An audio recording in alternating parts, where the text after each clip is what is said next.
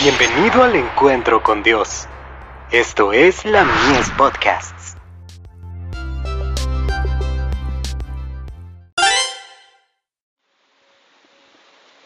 La fe por la cual vivo.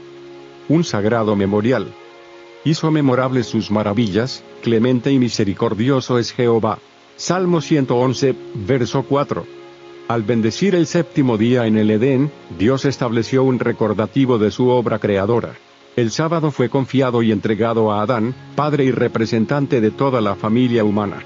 Su observancia había de ser un acto de agradecido reconocimiento de parte de todos los que habitasen la tierra, de que Dios era su creador y su legítimo soberano, de que ellos eran la obra de sus manos, y los súbditos de su autoridad. De esa manera, la institución del sábado era enteramente conmemorativa, y fue dada para toda la humanidad.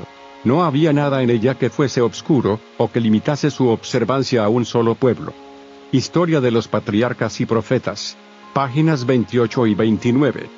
Todas las cosas fueron creadas por el Hijo de Dios.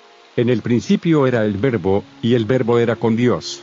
Todas las cosas por Él fueron hechas, y sin Él, nada de lo que es hecho, fue hecho.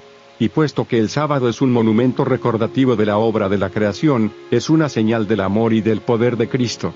El sábado dirige nuestros pensamientos a la naturaleza, y nos pone en comunión con el Creador. En el canto de las aves, el murmullo de los árboles, la música del mar, podemos oír todavía esa voz que habló con Adán en el Edén, al frescor del día.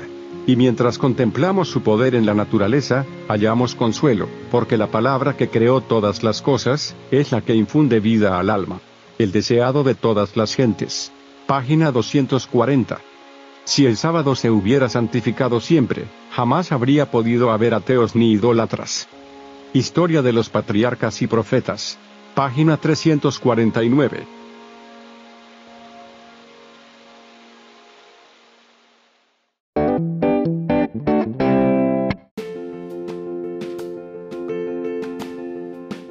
Visítanos en www.ministeriolamies.org para más contenido.